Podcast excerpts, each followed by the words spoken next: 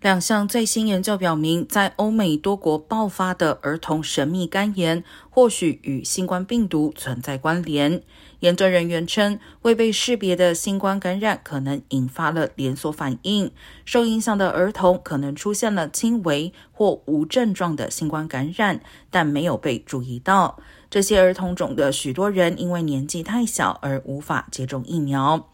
CDC 上周表示，儿童神秘肝炎病例已扩散至全美二十四个州和波多黎各，共计报告一百零九起病例，包括五例死亡。世界卫生组织也在调查全球超过三百四十起病例。